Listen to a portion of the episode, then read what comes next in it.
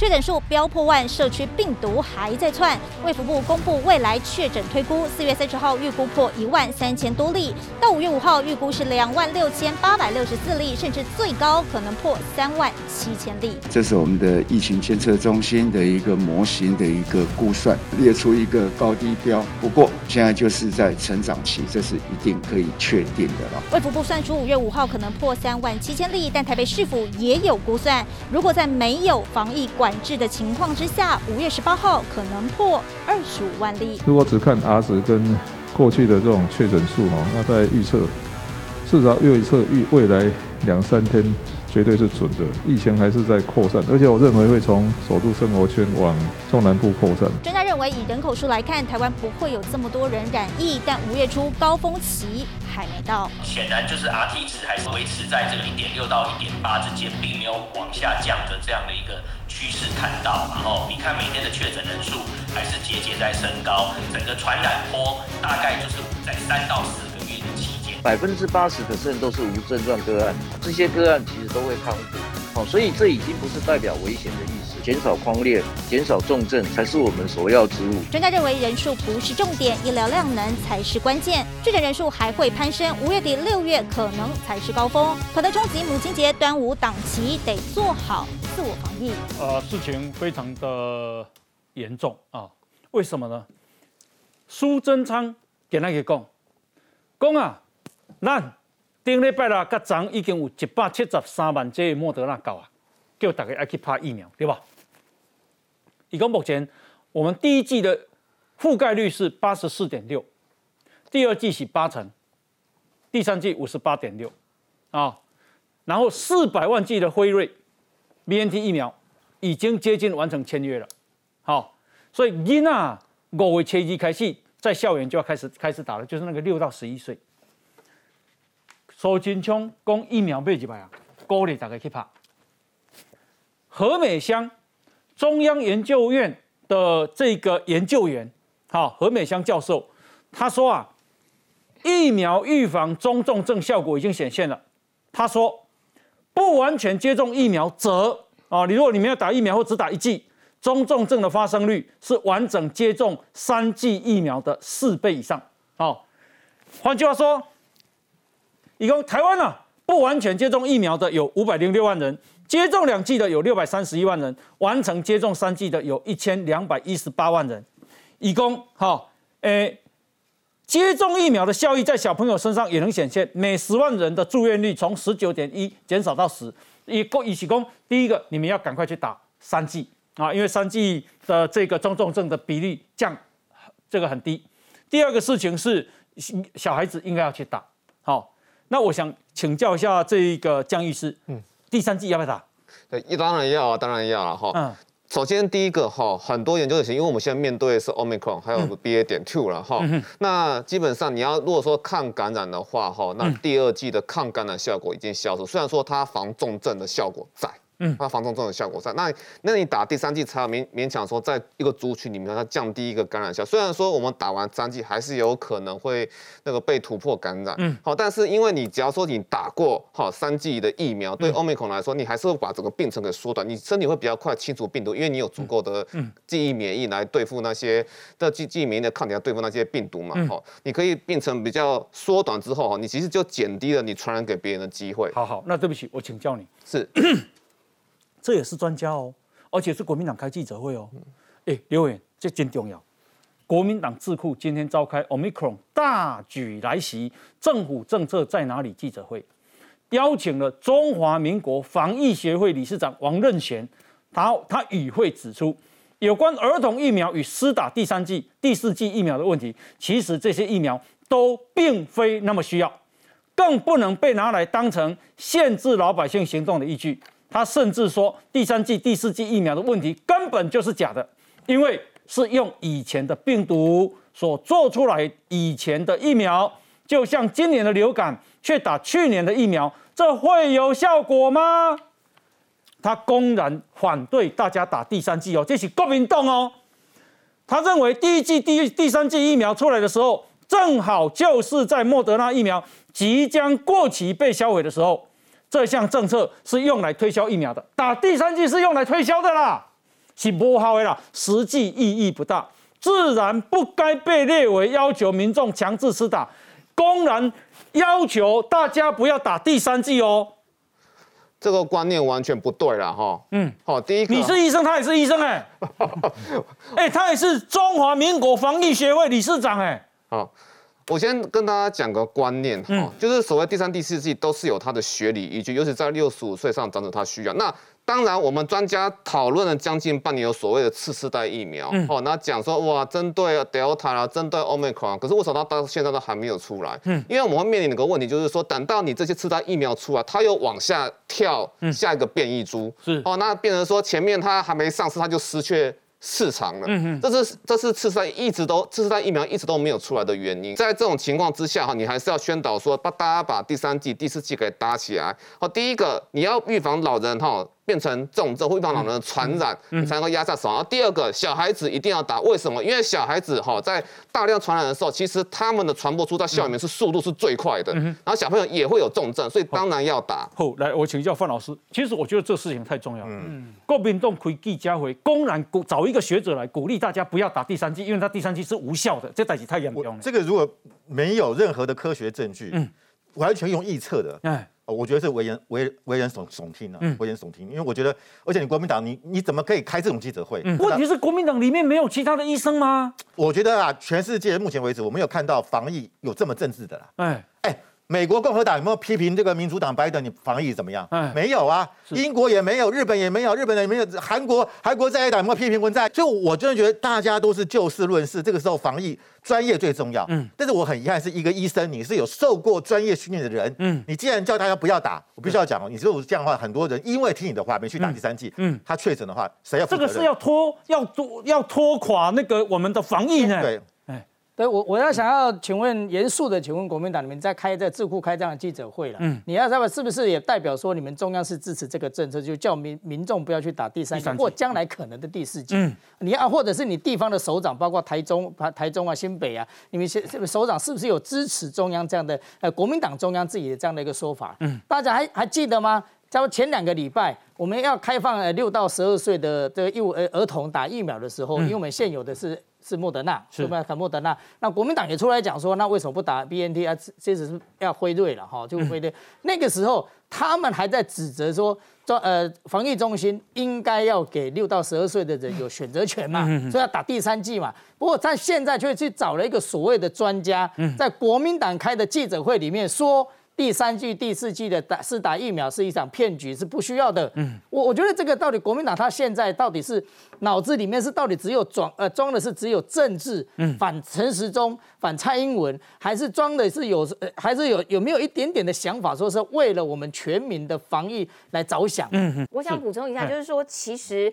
打三剂的国际上面的保护力都有做了，嗯，那所以王任贤是国民党是刻意忽略这些国外的统计嘛，嗯因为我我就看到香港也有做啊，他就做了三针的复必泰，然后两针科兴加一剂复必泰，就是他们也是用三剂来作为这个统计的数字嘛，嗯，所以国民党在开这样子的记者会的时候，他当然就是国民党的立场，嗯，两个礼拜前。国民党的也是一样，医疗智库也开了同样的一个智库的记者会，说台湾应该要开放，我们现在太紧了，所以要开放嘛。嗯，那所以当中央说好，那我们就往开放的路走，三加四。这个时候，国民党的蒋万安说不行，你根本就太太，就是你有认真考虑吗？他又觉得说啊，这个放太松了，也就是说。当中央做出来的决策，国民党只有唯一的立场就是反对而已。任俊，你为什么要去打第三剂？因为我们每天都要接触这一些，而且老实讲啊，我必须真的诚实的说，因为我们担心自己被感染。嗯，那我们每天这样录影啊，或者是什么的，我们当然要保护自己。可是王任贤说那是假的啊，那是当时为了当时那个病毒所制造的疫苗，现在已经没有用了。我尊重他这个职称，但我不认为他那个说法是正确的。那既然他是医生，他也是这方面的专业，为什么他要这样讲？我觉得这个东西其实真的是可以被讨论啊，因为有些人是基于有很多种原因，他愿选择没有办法去打。嗯，你看我用的字眼叫没有办法去打，我没有选择叫不去打，因为确实每一个人想法都不同哈。但我认为在防疫的这件事情上面，我们现在确实面临到的就是疫情真的是起来的。嗯，那为什么在这个阶段里面你会看到很多人要这个时候他去打这个第三剂？嗯，因为大家都觉得在现有的条件之下，嗯，我能够增加我的防护力。嗯那能增加多少或是怎样，其实没有人知道。嗯，但问题是为什么我不去打？所以，我我今天觉得说他提出来讲说没有用。嗯，那请问你所谓的没有用的论述跟依据是什么？嗯，你有没有拿出更多的科学的数据跟人家讲说，对我跟你讲，什么人做做的不好，还是你刚才是找一个抬头出来讲，我跟你讲，迄都是无好。哦，我觉得这个很可怕了。我我感觉伊安尼讲，我甲毛骨悚然呢，哈，不会。我先甲大家保歉一下吼，我明仔载就会去做第三针。哦哦啊，因为第二针的是无效，你搁去做？诶，伊讲话毋则无效，伊叫中华民国不防疫协会啦。我讲啊，我因为我旧年第诶第，其实一直拢在做工课嘛。你几个生活啊，拄啊八月份要做第二针的时阵，拄着就是罢免，坦白讲来补选，啊，搁车祸摔倒，三月份爬起来较做第二针尔。所以我都爱后各位，就是明仔载靠法度做第三针。所以我是我嘛有若支持第三针哦。国民党开一个记者会，啊，要求一个。中华民国不防疫医学什么我哥诶，这个理事长出来甲大家讲三四针无效，啊，你开这个会要创啊？你开这个会有什么任何意义？嗯啊，都注意注意啊，无我若同意你讲法，咱甲伊抽出来啊。嗯这个讲啊，都笑诶，迄除了扰乱民心、迫害之情以外，无任何可，无任何其他的动机甲可能。好，来，这个是另外一位专家啊，他是感染科的专家黄高斌医师，他说啊，以新加坡的经验推估，疫情至少会维持三个月。预估台湾疫情将在六月的时候达到高峰。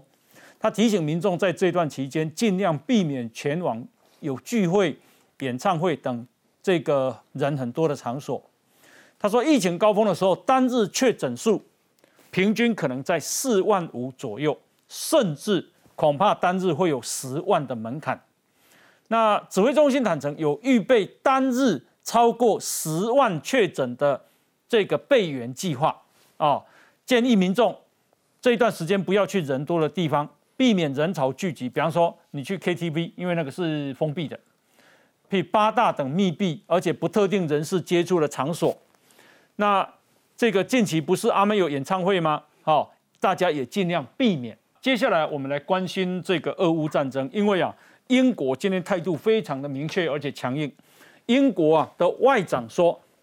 呃，要把俄罗斯完全赶出乌克兰的全境啊，包括顿巴斯，包括克里米亚，都没给挂出来。那英国这么强硬以后呢？啊，这个普丁有一个传声筒，他是一个知名节目主持人，他说希望用一颗，建议用一颗萨尔马特核子弹，好就把英国夷平，就把英国夷平。那普丁啊，他有说，他说啊。干涉乌克兰局势的国家将面临闪电般的打击。他说：“我们真的会用它哦，哇，那真的会用吗？”来，我们来看，不需要。乌克兰黑海城市赫尔松街头浓烟四起，连一旁的大楼内也窜出阵阵白烟。俄军声称完全掌控赫尔松后，当地居民再度上街抗议，遭俄军发射催泪弹攻击，过程中有不少民众受伤。俄乌开战六十四天，俄军火力全转向乌东和南部城市。联合国秘书长亲自飞往俄罗斯调停，先见普丁，再会俄国外长，但结果恐怕是不如预期。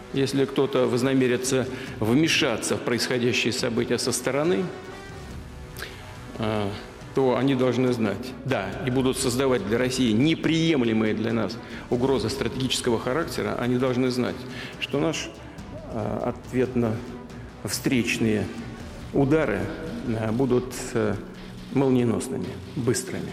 俄罗斯总统普京隔空再呛西方，要求欧美不要插手，更不排除会发动核战。Мы будем их использовать, если потребуется.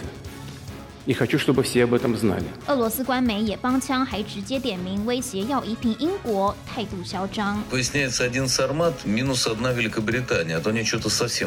根据英国《每日邮报》报道，俄罗斯目前有多达四千四百九十七颗核弹头，大约六十八架能搭载核弹的轰炸机，再加上洲际弹道飞弹，发动核战影响将冲击全球。而态度强硬的普丁更为核战埋下不定时炸弹。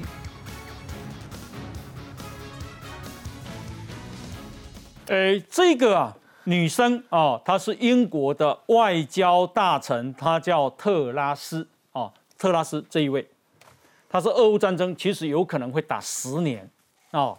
她说现在的俄国比苏联更不值得信任。好了，那除此之外，她说啊，她说必须把俄罗斯从乌克兰完全赶出去。特拉斯说，西方盟国必须加倍支持乌克兰。乌克兰的胜利是西方国家的战略要务，我们必须走得更快更远，把俄罗斯从整个乌克兰赶出去。一中六，干嘛英国现在变得很强硬吗？是啊，为什么哈？不，你知道这种事情有时候就是群体的力量会让你变得勇敢。哎，就在当一开始俄俄乌准备要开战的时候，其实那个时候其实。那个西方的国家，包括连美国一开始的态度都不算是，美国还讲说我不会派我的军人进去。嗯，可是随着俄罗斯的那个战事，让人家觉得说，哎，第一个你你的准备其实没有相对的充分，嗯，第二个你甚至还违反了人道，你犯了反反人类罪以后，你知道这个东西其实那个氛围底下，然后大家看到乌克兰的人民那么勇敢的这边御敌的时候，嗯，大家的那个愿意的帮助，你立功没开始平等啊，俄罗斯几家多家的，然后又有那么多核武，还有萨尔马特这种，你说大家会不怕吗？怎么可能不怕？嗯，可是你看随着那个。战事的过程中，随着你你的那个对应那个正义跟不正义的时候，人们的那个同情心跟他的勇气会出来。所以你知道为什么当奥斯汀不是前前两天在那个美国的国防部长奥斯汀不是在德国嘛？召开一个军事防长会议，四十个国家都站出来。哎，这个时候刚刚开始不像德国，我们讲德国就好，德国一开始是哦。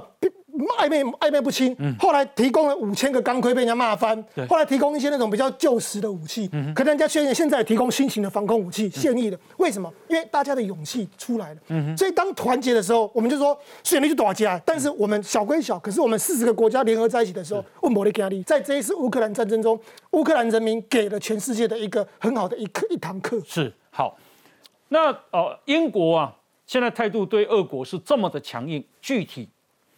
诶，这个是有普丁传声筒之称的名节目主持人，叫做索洛维约夫。他在访问俄罗斯联邦航太总署署长的时候，谈到俄罗斯今年稍晚有不是他有一个试射一个叫做萨尔马特吗？嗯，他恐吓，事实证明一枚萨尔马特就能够啊抹去一个英国。好，他说啊，呃，这个因此呢。它因为它可以搭载核子弹头，好，萨尔马特飞弹因而被用来取代苏联时代的沙弹飞弹，因此被称为被西方称为沙弹二这个飞弹，哦，它俄国说它能够携带多达十五枚的弹头跟诱饵，足以击破当前所有的防卫系统。这样，呃，一共英国面积啊才二十四点三万平方公里，哦。沙弹二如果满载，它携带火药量足以摧毁二十五万平方英里的区域，就是六十四点七万平方公里。换句话说，应该可以击毁三个英国一枚而已。哦，郭明兄，这么厉害啊！呃，我们在讲所谓所谓的萨萨马特这个所谓的战略的洲际弹道飞弹，那洲际弹道飞弹很简单，它就是说从一周打到一周哈，那至少那个飞行距离都七八千公里以上哈，这是呃洲际弹道飞弹。你但是洲际弹道飞弹的定义哈，从哈一九六零年代发展到一九七零年代哈，其实呃科学家都已经证明哈。呃，美苏两国哈发展这么多的核子武器哈，那其实足以哈杀伤哈人类地球啊十次以上哦。那每每威力有多大呢？人类人类现在有七十七亿人，对，就是说现在的核子弹可以杀七百七十。呃，应该这样讲，叫他们呃科学家叫核子中天呐，就是说核子呃发核子弹发射之后，核子落成等等的。其实核子中天是其实很可怕。那呃不光是这样子，我们讲这个核子弹的威力哦，之前哦广岛长崎哦这一枚的萨尔马特哦，基本上来讲都是一百枚。广岛长崎的威力，哦，这样讲，大家讲比较。广岛死了十万人嘛？对啊，就是这一枚啊，就是大概一百倍，好，广岛长崎的爆炸。那就是那它比较麻烦的是说，它可以装哦十个到或十六个那个呃分弹头，叫呃英文叫做呃独立重返载具。那独立重返载具就说，哎，这个飞弹呢只是一枚，哦，这个是一个载具 vehicle，但是呢它的弹头 warhead 不一样，它可以放可以放诱饵后可以放哦十个到十六个那。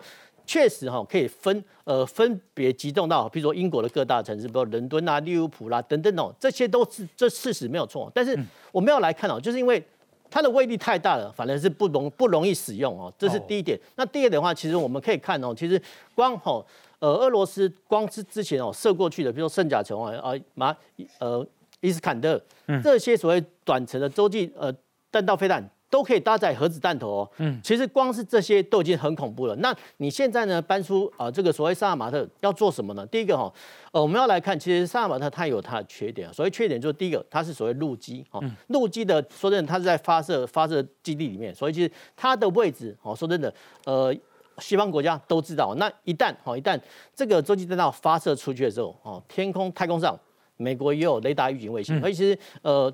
这个弹道呢，反而比较容易预测哦。哦，你说短程的那种呃战术弹道飞弹，说的不容易预测，因为它靠太近的。嗯。长程的，反正你在天空呃太空上卫星比较容易预测啊。所以其实我们只能说啦，这个是说俄罗斯方面哦用来做核子核主。呃，核子敲诈用的不是核主，是敲诈。哦，那有有有，如果不敢打这么大颗，会不会用战术核武？战术核武的话，其实是比较有可能，所以比较有可能是说，一九七年代、一九八年代吼，前苏联。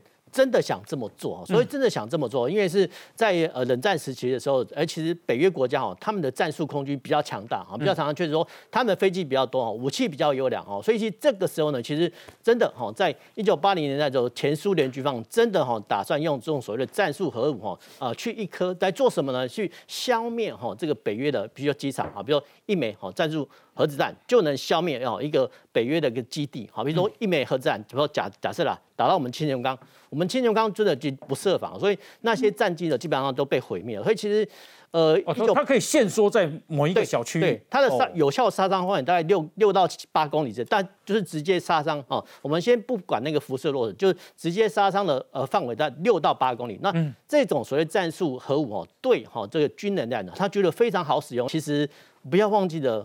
不只是美国有，法国也有啊。嗯，法国也有核子弹啊。嗯，我我想上一次俄罗斯用这个匕首飞弹发给大家看的时候，那个时候一次打两枚嘛。我认为它其实当然就是一种战术核武的这种威吓的这样一个力量。嗯，不过因为刚刚提到萨尔马特，我稍微补充一下，我给各位看一下萨尔马特的这个照片啊。那这个其实是长镜头拉下来，从从这个角度上面，你其实看不出它有多巨大，你知道吗？可是呢，我用用一个另外一个角度看，你看这够大了吧？这够大了吧？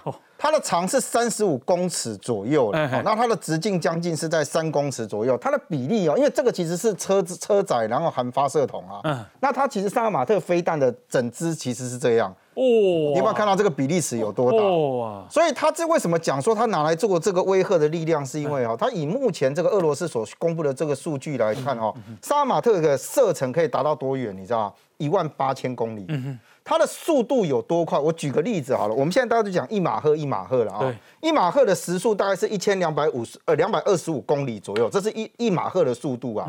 萨尔马特要告诉你说它的时速可以达到多少？你知道两万五千五百六十公里啊。时速意思是多少？你知道二十点五马赫左右。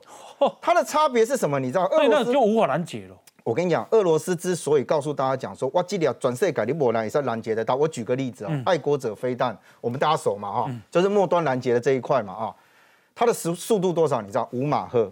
嗯，五马赫你怎么拦一个二十点？五点八马赫的东西，所以对俄罗斯来讲，萨尔马特是爱国者飞弹速度四倍，对嘛？啊，你这嘛临末端速度快嘛？啊，再来就是你你看一做个这这大了，刚那个那个呃呃，国民兄有有稍微解释有说一下他那个那个他带的那个核弹嘛？哦，你知道他真正最最大的差别就是说，因为他其实可以选择的。嗯，刚刚比如说他如果带一颗的，他如果带他因为他可以分导嘛，哈，如果带十枚重型的或者是十六枚这种轻型的。嗯刚刚提到是一枚啊。一枚是一百倍的长岛的那个核子弹原原子弹那个量，你知道日本的当时原子弹那个量大概是一点五万吨的这样的一个爆炸的威力。他现在告诉你说，他如果换装是一个大的弹头，它的弹头的量是多少？两千五百万吨。嗯，所以这一颗为什么讲说一点五万吨？广岛是一点五。所以他为什么讲说我一颗可以干掉你一个英国？哦，因为我是一千六百枚的原子弹的一个威力。哦，所以对他来讲，就是说他拿这个东西，你你想想看哦。俄罗斯很特别的是，他每一次都是在大家觉得说你你厉害呀，你可以呀，啊，他就给你秀一下，他就给你秀一点，说没有，我告诉你，我那我还我那我可以呀，是你搞不清楚，我只是不打而已啊。你看他前两昨昨天的时候，他告诉你讲说他去炸那些什么乌克兰铁路啊，那些什么呃电力供给站，可是你看那个新闻更特别，他前面还有一句话，他说他用远程精准打击。哎，大家都说俄罗斯的那些什么什么卫星啊，都被西方给干掉了。俄罗斯现在告诉说没有啊，我怎么会被干掉？我还可以精准打击到你的发电设施。所以你看，他其实一直在做这种威慑的这个效果。所以，但我觉得他在这个时间点放这个讯息，他当然是在告诉大家讲说，哎，你不要轻举妄动哦，你可能想清楚哦。如果你今天真的跟我对干到底的时候，那我最后有这个武器，是那看你怎么想而已。OK，好，诶。到目前呢，哈，这是乌克兰所公布的，就是说俄罗斯的战争损失，那真的还蛮吓人的，因为到目前才打六十几天嘛。那这个俄国也有公布，哈，等一下我们会看。不过我们来看一下乌克兰所公布的，呃，两万两千四百名俄国的军军军队阵亡了，摧毁超过三千两百辆的战甲车，一百八十五架的军机，一百五十五架的直升机。乌军摧毁俄军九百三十九辆战车，两千三百四十二辆装甲车，四百二十一门火炮系统，一百四十九辆多管火箭车，七十一组防空系统，啊，一百八十五架军机，一百五十五架直升机，一千六百六辆，一千六百六十六辆各式车辆，八艘舰艇，七十六辆油罐车。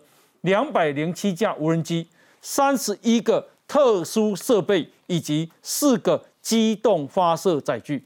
嚯，要修哦！那到底俄国还有多少武器啊？好，根据那个乌克兰的国防部的副部长啊，这个马尔雅尔他说呢，从二月二二十四号俄罗斯开战以来啊，他在已经发射了一千三百多枚的飞弹，那已经基本上是俄罗斯的一半了。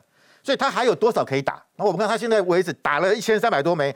并没有把乌克兰彻底的击毁，啊，只能说击毁，没有办法击垮了。也就是说，中国未来要对台湾用飞弹的话呢，你可能有一些重大的设设施，一开始可能会被袭击，但是你真的要把台湾给彻底的歼灭是不可能的。你还是要靠登陆，你还是要靠这个空降也好或两栖登陆，就光靠导弹无法征服台湾啊，这是一个启示。第二个，俄罗斯目前有一千六百枚的这个核武，呃，核子核原子弹。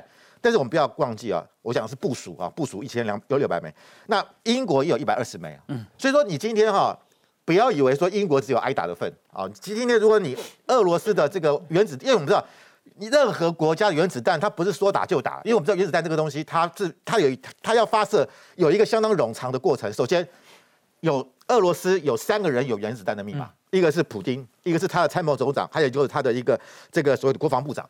三个密码，它是不断在变动，因为它它怕你可能有人掌握了密码就会发射，所以它要密码常常要换密码，然后你要要对三个密码都对了之后，才能够进入到这个发射中心。发射中心之后，你导弹还要进行这个所谓的这个燃料的注射，嗯，然后才有可，而且你要计算你的攻击的轨道，那不是说说打就打的，因为你如果轨道计算错误，打偏了，那打英国打到法国去，那不是不得了啊，所以那个都是有一段冗长的过程。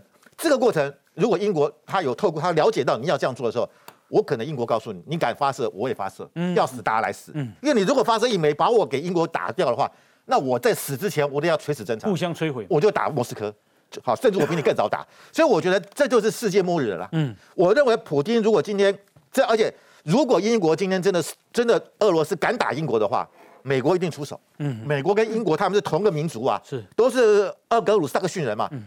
他的祖先被打了，他怎么不打？那美国目前也有一千六百枚哦核核弹，那那我我不需要讲了，全世界完了。嗯，所以我认为普京如果敢胆，真的敢用，那就自寻死路。嗯嗯。那我觉得今天冷战到现在为止没有真的发生过核核武弹，即便是美苏对立那么严治严正的要那么那么激烈的情况下都没有打过，古巴危机也没有打过。嗯如果今天贸然打的话，我觉得普京普京他会被俄罗斯人民审判。是。而且我认为啊，他真的要打他的密码。他的，我觉得他的参谋总长或他的国防部长不一定会配合，嗯，因为我们我们不要跟你一起玉石俱焚啊！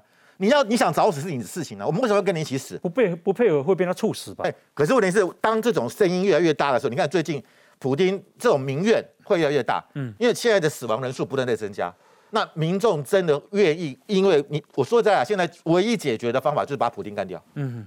否则没有别的方法了。是，那普京如果，所以他现在面临到更多人可能对他暗杀的危机。嗯嗯嗯。他最近为什么把很多这个俄罗斯的这个这个这个天然气大亨，嗯，都意外死亡，就是很多人说是灭门学院就很多好几件，嗯，这些人过去都是跟普京吃香喝辣的啦，能够当上天然气，哎，俄罗斯这几年经前几年经济还不错，就是靠天然气靠靠石油嘛，这些大老板你们有你普京支持，他能当上吗？嗯，可是当他们发觉再搞下去，我天然气卖给谁呀？我下面公司还要养人呢，他们就会跟普京的路线出现了对立，他现在用这个方式来。用暗杀的方式，因为普京最会暗杀他的政敌嘛。是。那问题是你这样搞下去的话，整个俄罗斯大乱，嗯，经济怎么走？所以，我我觉得啊，现在他在苦撑待变，嗯。那但是呢，从长期来讲，乌克兰他现在四十多个国家来支援他，他虽然不是北约，已经变成北约了嘛，你跟北约什么差别？嗯。普京当初要打乌克兰说你要参加北约，他现在没参加又怎么样？嗯。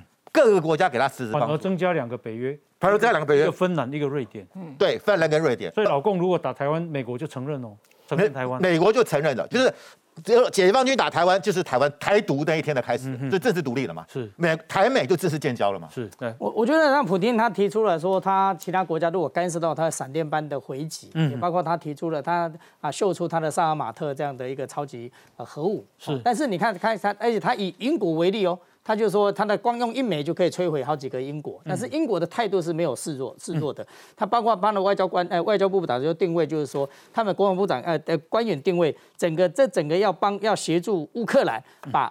俄罗斯能够完全的驱驱离在呃乌克兰的领土，也包括说我们看到美国，包括呃国务卿或者是奥斯汀国防部长啊，他们从波兰进入到基辅啊，去跟泽伦斯基见面。所以当俄罗斯一方面他提出了这样的核武做一个威吓作用的时候，那你看英美呃这些国家为什么没有这样推让？我就有两两个方向去评估嘛。第一个，当然他们也会去评估这个俄罗斯的这这个这个目的是要威吓作用的，对，哦，他实际在在做。所以，他真的做的这几率应该评估看来是不呃是应该是相当低的。嗯，那第二个，他也说，如果在这一件事情上，如果他们因为俄罗斯提出这样的威吓，他们退让的话，嗯，其实是不会不止不能帮助乌克兰哦，对，也不能帮助自己，因为恐吓有效，恐吓有效。那俄罗斯啊就暴露好哎，哦啊拜罗不是在他不止在乌克兰，在其他方式事情上，他都会提出相相同的一个做法。对，哦，所以我们看出说，俄罗斯他普京一方面提出又威吓的手段，但是不会阻阻呃阻断到说英美这样主流国家那协助乌克兰的这样的一个力道，反而是没有减少，而是在增强的。我想要补充一下，就是说最近大家在 CNN 有一份报道，就是说，哎，发现呢，你知道为什么俄罗斯的那个坦克啊被炸的是几乎是七荤八素？嗯就说，哎，北北西坦，大家现在看到，大家已经已经在网络上来说，哎，乌克兰是不是到底是不是坦克的坟场？嗯，就为为什么炸成这样子？那这里面其实啊，最近 CNN 做了一个报道，就说它这里面其实是跟它的设计有关系。就说为什么这样讲？你知道，因为。俄罗斯的这个坦克啊，它的那种设计的理念跟西方的坦克其实完全不同。嗯哼，他们是呃主张所谓的短小精干，就是说它的炮塔呢比较小，然后。车身比较小，但是他把炮弹，因为他把炮弹都放在他的炮塔上面，所以他说一个炮塔上面有四十颗炮弹。哦，那这这种这种的好处就是说它的呃灵活机动，所以比较不容易被就就用三的相信。嗯哼。但是它的缺点是什么？你知道？他们在西方有个术语叫做这叫做 Jack in the box，就是杰克在 box 里面，就是 Jack 就是小丑，小丑盒的概念。你有看到小丑盒吗？按一下那个会弹出来。对。黑的奇为什么？因为他说他的炮弹都集中在这里哦，所以一旦被命中打到那个炮塔的时候啊，他会整个。炮弹会整个爆炸，他说最高可以炸到两层楼高。啊，这边重点你想你干么嗯？本来他他的他的车子短小精干，比较不灵活嘛。结果偏偏呢，现在美国就提供一个讯息，美国现在也不演喽。美国说什么？他说我们从开战开始啊，跟乌克兰的那个分享的情报几乎是即即时情报。而且讲，其实大家想说，为什么乌克兰的战车它的那个标枪飞弹那么准，都可以打中？其实不是它准，是因为那个情报都已经被。被被美国所有的那个包包括卫星这些讯息全部都掌握，所以基本上你是乌克兰的炮手，你只要。人家说坐标在哪里打过去就中，所以原本俄罗斯的坦克它的它的灵活性在这一次的这个所谓的 GPS 这种定位里面一直波号嘛失去它的功能，所以变成一被打到以后的盔盔甲的崩裂。所以你可以看到不？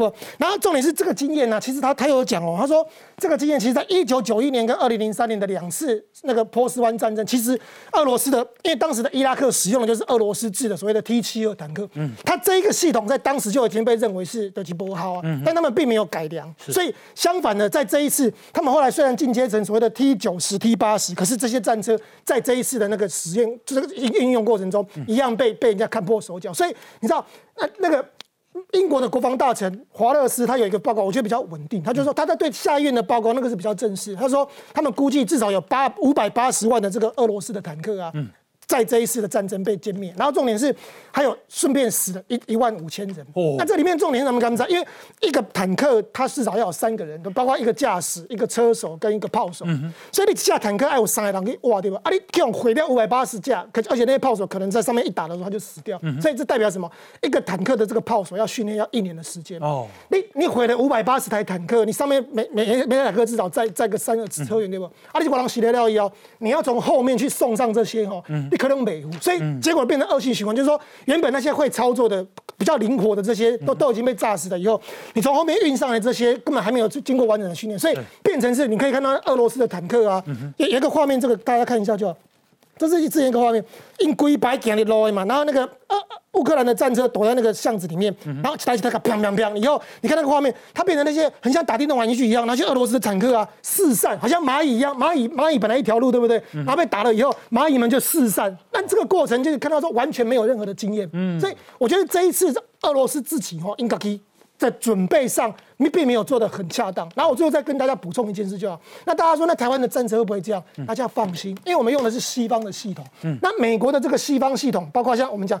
M1 赛 M1 的艾布兰战车的，他们早就知道这件事情，所以它的那个炸弹，它并它它的炮塔上一次只会放一颗炸弹，它基本上跟下面是隔绝的，所以它的炮手一次只要放一颗，所以就算你的炮塔被炸，因为坦克最弱就是炮塔，炮塔被炸的时候，基本上上面爆炸，下面是安全。那我们台湾陆军最近跟美国订了一百零八架的，所以 M1 A2 就这个艾布兰系统，所以跟大家报告就是说，相对之下，我们台湾的战车是比起俄俄罗斯系统，我们是来的安全许多。好，那到目前呢？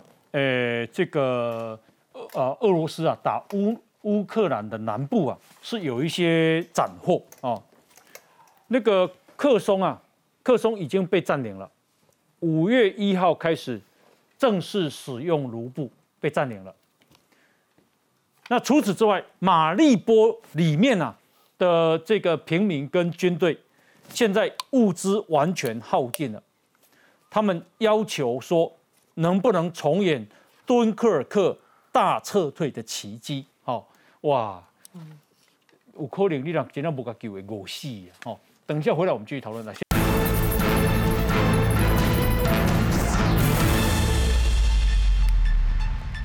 战场上的战术是非常灵活的哦，也可以就地取材，那也可以很创新啊。上次莫斯科号啊被击沉。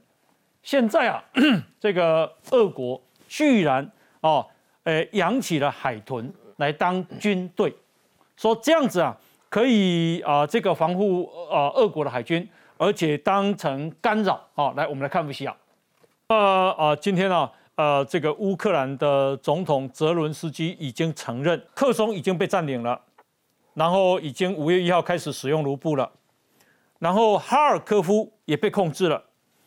扎波罗热跟尼古拉耶夫的部分地区也被控制了啊，这个啊，而且在那边啊建立俄国啊的这个亲俄国的新政府。哈，那除此之外啊，马利波啊，诶，今天进战入战争进入第六十四天，马利波被啊这个攻击了六十二天，那么现在啊，他们死守在亚速钢铁厂里面，可是呢，因为现在。守军的物资日渐匮乏，啊，这个乌克兰海陆第三十六旅指挥官啊，就是这一位，他呼吁可不可以啊啊，有一场顿克尔特顿克尔克的大撤退的行动，把里面的守军跟平民救出来，因为里面啊，他说 现在里面还有六百名伤者，包括乌克兰的官兵跟跟平民，现在严重缺乏能够治疗伤者的药品。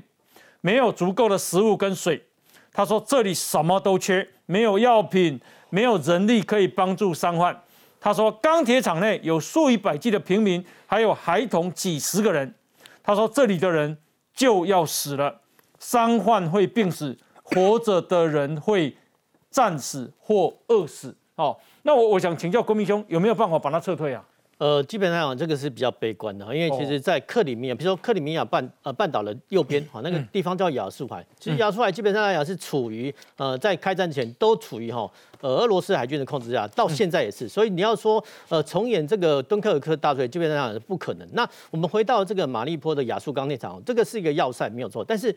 呃，要塞是可以被攻占的吗？好像是可以哦。比如说，我们举几个战时的案案例啊，比如说一九四零年哦五月十号，呃，德国发动入侵战争啊，结果在五月十号当天哦，就把哈靠近比利时的一个叫艾本艾门尔要塞给他攻陷了。他靠的是什么？靠的是空降的，就呃伞兵，不是空空机降的哈伞兵，呃登陆在这个要塞上方，然后呢跟守军对峙，然后等到地面部队过来之后，五月十一号。就把艾本艾门尔要塞拿下。那同样的案例哦，也发生在一九四二年。比如一九一九四二年哦，菲律宾半岛哦，那个地方有叫巴丹半岛跟科里希多要塞。那科里希多要塞其实从哦呃一九四一年十十二月八号的时候一直打打到一九四四二年哈三月到四月的时候，哎打到这个麦克阿瑟逃跑了哈，剩下就交给温瑞特将军。结果呃这个在他们呃温瑞特将军在马塔林隧道一样的同样遭到一样哈没有医药哈，然后士兵罗患疟疾。疟疾跟痢疾哦不一样哦，一个是疟疾，一个痢疾。结果呢，他们也是投降。然后再回到哦新加坡，一九四二年哦二月十六号，哎，其实当时候呢哦，其实呃在开战前哦，英国当时在一九四零年代初期投入了哈六千万英镑。去打造哈这个新加坡的要港啊，结果呢，呃，一九四二年二月十五号，一样也是陷落。所以其实要塞是可以被陷落，但是呢，要塞呢也是可以不被陷落。譬如说哈，一九四年代哈，在法国，呃，这个马奇诺防线，当时候呢，其实德国哈，呃，集中了三个集团军，A 级集团军，呃，跟 B 级集团军，但是呢，C 级集团军它主要是攻击哈这个呃马奇诺要塞，但是围而不攻，哦，所以其实。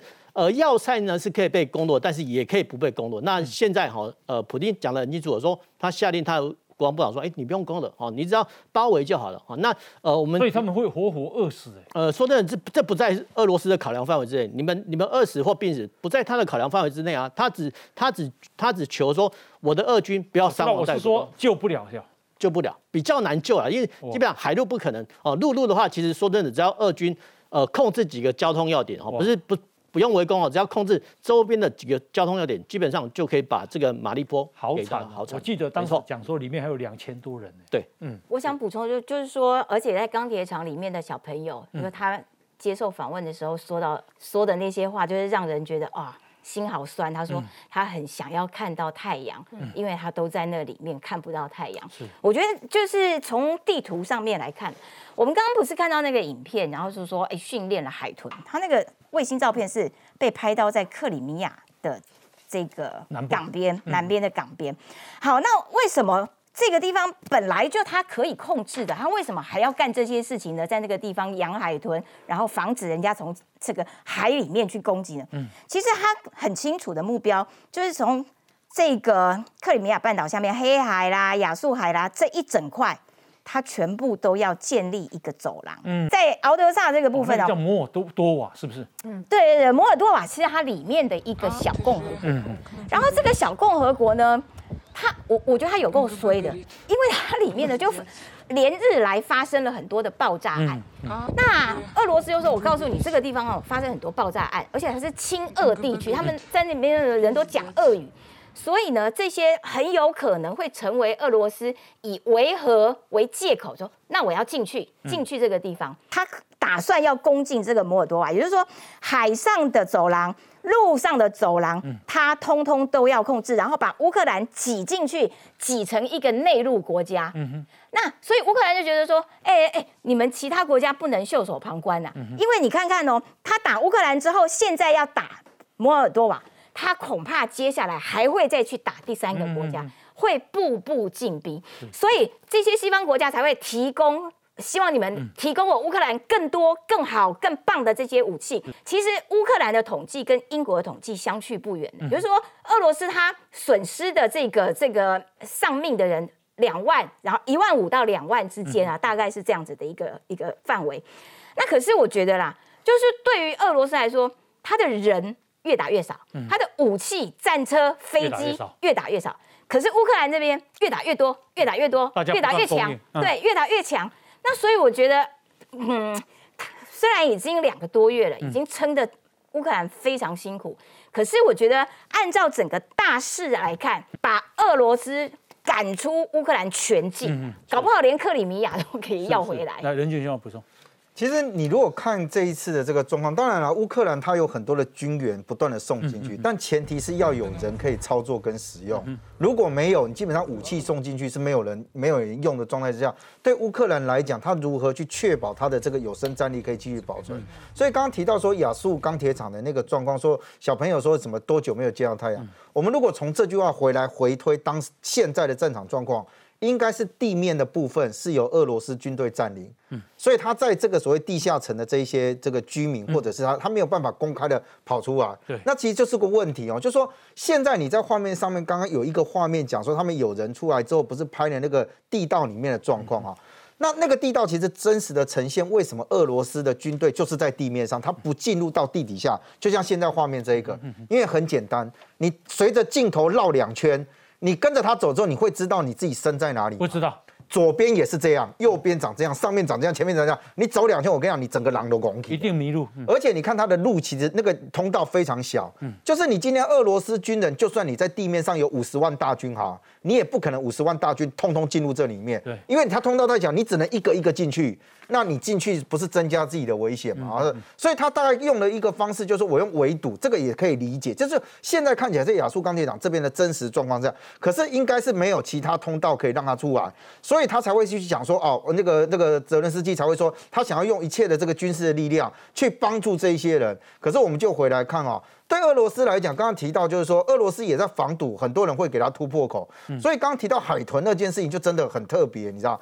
因为在讲说他空拍拍到那个海豚，其实老实讲，因为刚刚你们有一个画面是讲到说，在越战的时候，你看越战的时候，美军是真的掉了六只的海豚到越到那个越越南那边哈，然后去港口执行任务。你知道为什么吗？因为那个时候呢，越南的那个他们那个水鬼哦，一讲搞唱最厉害。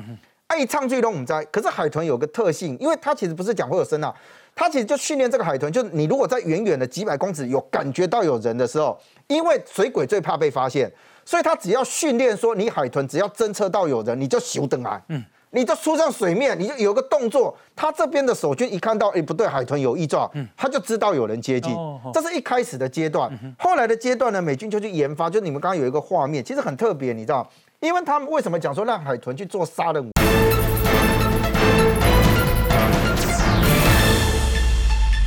嗯，其实来自于这一个，就是说他们在那个海豚的背上给它背了一个高压的那个、那个、那个气瓶，嗯，然后它的嘴巴的这个地方哦，它给它绑了另外一个一个那个类有一个尖嘴管这样子。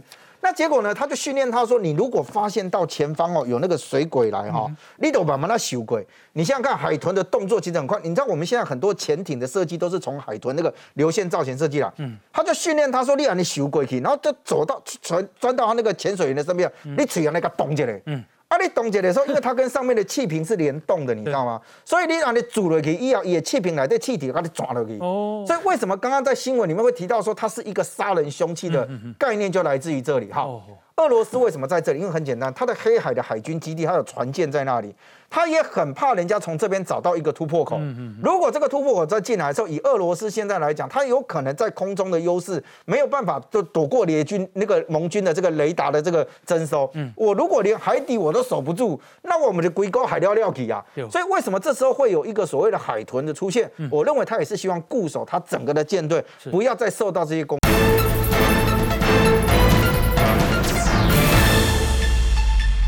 俄罗斯为什么在这里？因为很简单，它的黑海的海军基地，它有船舰在那里，它也很怕人家从这边找到一个突破口。嗯嗯如果这个突破口再进来的时候，以俄罗斯现在来讲，它有可能在空中的优势没有办法就躲过联军那个盟军的这个雷达的这个征收。嗯我如果连海底我都守不住，那我们的龟沟海料料体啊。所以为什么这时候会有一个所谓的海豚的出现？我认为他也是希望固守他整个的舰队，不要再受到这些攻击啊。好，最后一点点时间了，麻烦一下。因为美国众议院呢，昨天四百二十五票对零票一致通过，通过什么？通过啊，这一个呃，帮台湾呢恢复世界卫生大会观察员的地位啊。参议院已经过了，现在是众议院四百二十五对零票，那接下来就是由美国总统签署。那么，呃，这个世界卫生大会这一届啊，在五月二十二到五月二十八要举行。我想请教方老师，咱有机会退掉不？呃。我我觉得美国这次，当然美国的外外交来讲，国会占有很关键的角色，嗯啊，绝对不是只是国务院而已，包含之前我们看到李登辉总统那时候一九九五年呢去美国访问，也是在国会全部同意的情况之下，嗯这一定会给美国总统很大的压力，对，就拜登压力很大，国务卿布林肯压力很大，势必要有所作为，嗯啊，那当然我们看到就是说，现在主要还是说，因为我们还没拿收到邀请函，嗯，邀请函还是要由 WHO 的这个这个主席。发给我们，嗯，那我相信美国会给这个主席压力，还有还有其他的国家，嗯，但是我我个人是觉得说，因为中国还是可以直接掌控目前的，没那么乐观，没那么乐观，对，因为 W W 那个世界卫生组织主席唐德赛，还还是唐德赛嘛，还是很轻松嘛，嗯，那除非这个压力大到说他必须要做这件事情，但是我目前看起来我可能还看不到。我我们当然我们非常期待要拿得到了，不过刚刚范老师也做这样，我想国会这样的决定会给美国总统一定的相当的政治上的一个压力。嗯，那我觉得这样的一个国会的支持也呼应了就过去这两年台湾在防疫上的一个表现。嗯，所以国际上也就认为说台湾不能在防疫或 WHA 这里面有缺席，应该有台湾的一席角色。你讲你你讲你 WHO